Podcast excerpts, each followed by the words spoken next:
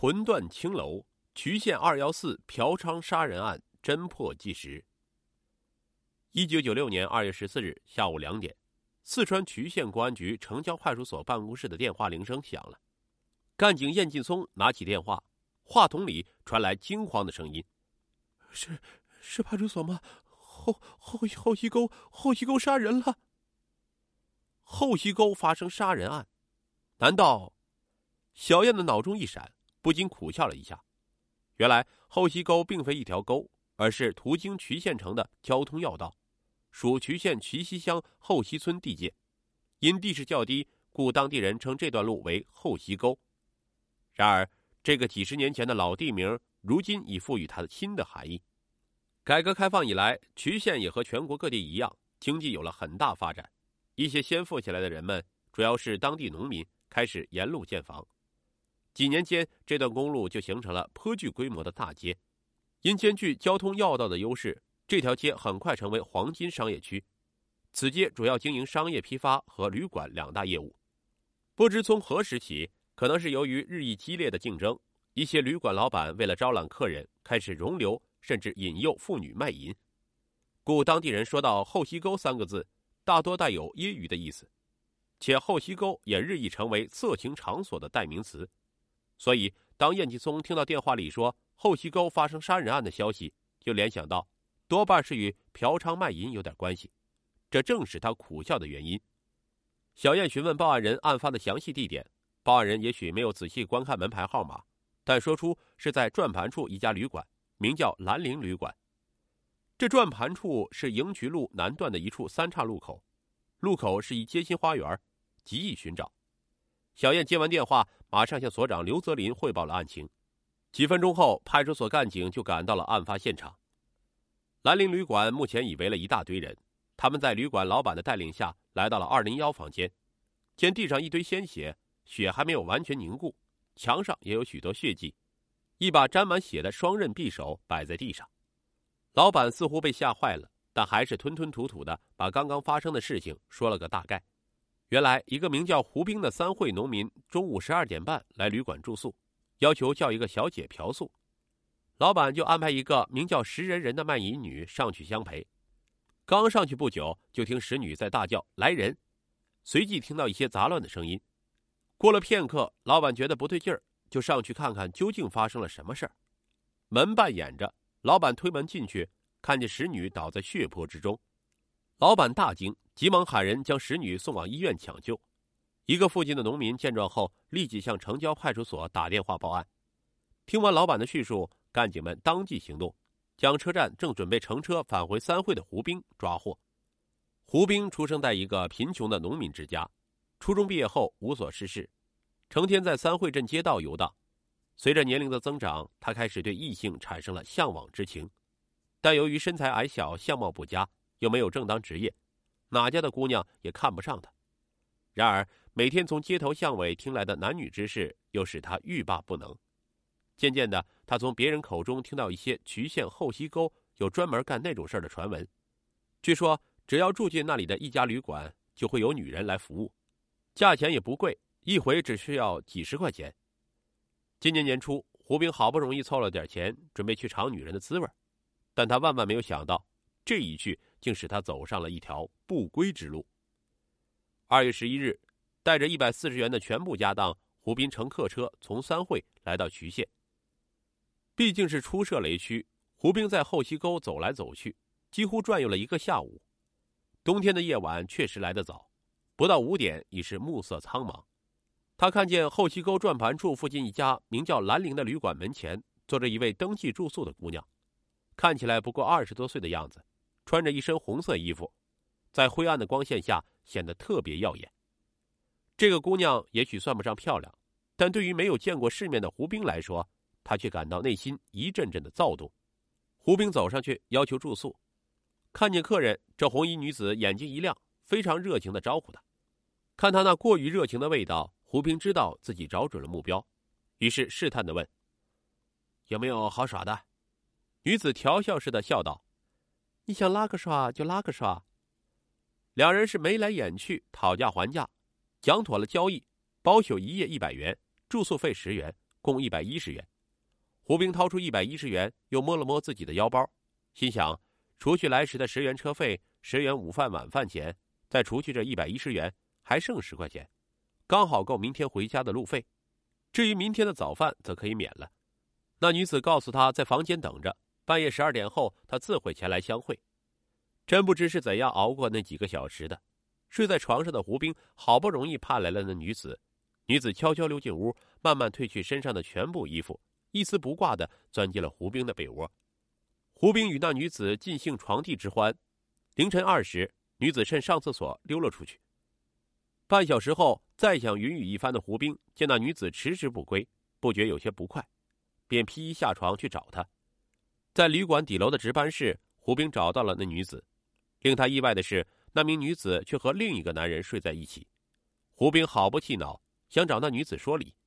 和那女子睡在一起的男人却说：“算了算了，老板不在，有事明天再说。”胡兵见那男人比自己长得高大，悻悻然回房去了。第二天上午十点，窝着一肚子火气的胡兵起床后，看见昨夜中途溜走的女子又坐在门前登记住宿，依然穿着那身红衣。胡兵心想：昨夜明明讲好的一百块钱赔一夜，他却中途溜走了，越想越觉得不公平。胡兵又上前理论。提出要么再搞一回，要么退五十元钱。红衣女不愿意退钱，也不愿意再搞一回。胡兵见他不答应，就用手去拉。红衣女大骂道：“你像个啥子东西！”正相持不下，昨晚下半夜与红衣女共眠的男子走过来，邀胡兵进屋去商量。待胡兵步入值班房门，就见几人进来，他还未明白是怎么回事，就饱受一顿拳脚。那男子又凶狠的喝道。你个杂皮，还敢到渠县来抄大哥？不要命了，滚！胡兵又气又恼，离开了兰陵旅馆。在回家的路上，一股邪火窜了上来。妈的，出了钱还要挨打，老子要杀了你个臭婊子！胡兵心里打定了主意。回到三会后，胡兵开始谋划杀死那红衣女的办法。首先是缺钱，身无分文的胡兵开始想办法找钱。二月十三日。这一天平静的过去了。二月十四日早晨，胡兵在三汇镇一个肉摊上赊了二十斤猪肉，转眼间他又将猪肉卖给了别人，得了九十元钱。三个小时后，揣着八十元钱的胡兵又来到了三天前令他销魂一刻又令他愤恨不已的地方。上午十一点多钟，他来到兰陵旅馆门前，这次在门口的是旅馆老板。老板很热情的问他住不住店，胡兵答道：“要。”不是中午来，就是晚上来。说完，到街上转了一圈，买了一把七八寸长的双刃匕首，藏在身上。又到一家小店吃午饭。本不喝酒的他，破例喝了二两白酒，以壮胆色。下午一时许，胡兵又来到了兰陵旅馆，这次是轻车熟路，他显得老练了许多。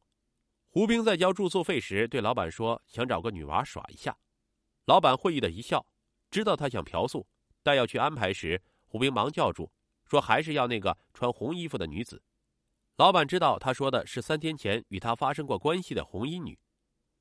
找到红衣女，红衣女知道胡兵怀恨在心，很可能不利于自己，好说歹说不愿意去。老板无奈，转而找来来此不久的另一名烟花女子石某某。这石女才不过十六七岁，长得也不错，只是风骚不如红衣女。石女按老板的吩咐走向了二零一号房间。等在房间的胡兵见推门进来，并不是仇人红衣女，不免有些失望。但使女年轻的笑脸却勾起了他的欲望，心想不如先搞一回，晚上再去杀那婆娘。两人随即谈价，因是按次论，不比过夜，但使女亦要价七十元。胡兵心想自己卖肉骗来的九十元钱，除去来时车票、饭钱、购买匕首的钱，包里只有五十块钱，还要留十块钱坐车回家。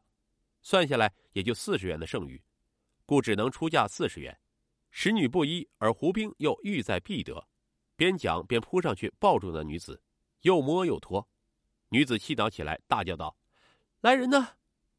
见胡兵并不松手，又威胁的说道：“再乱来，老子就找人收拾你。”胡兵本欲求一时之欢，见使女不从，又听他说找人收拾你，不觉想起三天前的羞辱，一股邪火窜了上来。他失去了理智，从床头抽出早已藏好的匕首，刺向那名女子。这一刀正中使女的腰部，女子随即蹲了下去。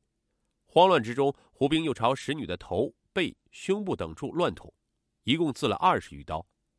胡兵估计这女子必死无疑，扔掉凶器，仓皇逃窜。二月十四日下午两点半左右，一个十六七岁的姑娘躺在渠县人民医院的病床上，医生正在为她紧急输血。她张着无力而呆滞的眼睛，脸色蜡黄。几分钟后，她停止了呼吸。她就是二幺四杀人案中的被害人石女。作为卖淫女，她的行为是可耻的；作为一个十六七岁的少女，走这条不光彩的道路，且冤死在嫖客的刀下，她的死又发人深思。据城郊派出所的干警说，他们找到她的父母，她的父母竟不愿意认领女儿的尸体，因为他极其愤恨他女儿所从事的这项职业。探寻一下石女是如何走向这条阴暗之路的，也许对人们并非毫无意义。一九九五年的仲春时节，在渠县某某乡中心校读初三的石女面临毕业，成绩平平的她升学肯定没有希望。她想，今后的路该怎么走呢？就在这时，一个叫杨渠的男青年走进了她的生活。她做梦也没有想到，就是这个曾令她欢乐一时的男人，把她送上了黄泉路。他们是在这年的四月一个偶然的机会相认识的。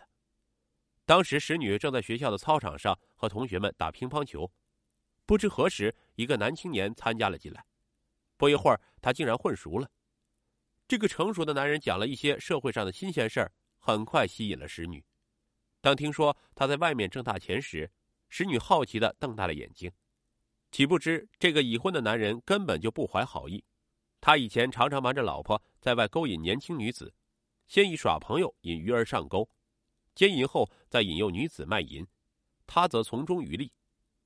看着使女向往的神色，杨悄悄的笑了。这次他又故伎重演，以耍朋友为名将使女骗上了手。使女悄然离开了学校，一个多月没有露面，学校和家长都异常着急。五月的一天，使女同村的一个农民看见使女和杨渠在某乡的街头，立即告诉了他父亲。石父马上赶去找到了他。把他带了回去，不料当晚他又跟杨渠偷偷的跑了，这一跑他就再也没有回去过。后来他的家人也风闻他在外干那些见不得人的事儿，万般无奈之后，也就只好当没有这个人了。使女自随杨渠离家之后，杨带着她东游西逛，很是潇洒了一阵子。不久，使女便在杨的利诱之下走上了卖淫之路。与面朝黄土背朝天的父辈们相比，使女每天少则几十元，多则百把元的收入，也确实使她兴奋了一阵。她想照此干下去，一年就有两三万元的收入，而她的父母辛苦一辈子，恐怕也挣不到这么多钱。金钱的诱惑使她少女的羞耻和尊严都远远抛在了生她养她的那片黄土上。然而，不到一年时间，她竟成了一名嫖客的刀下之鬼。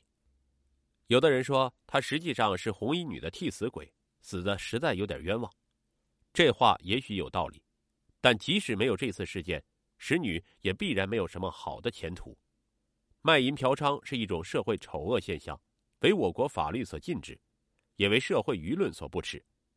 使女的悲剧，因为那些青楼女子和正想从事这种行为的女子敲响了警钟。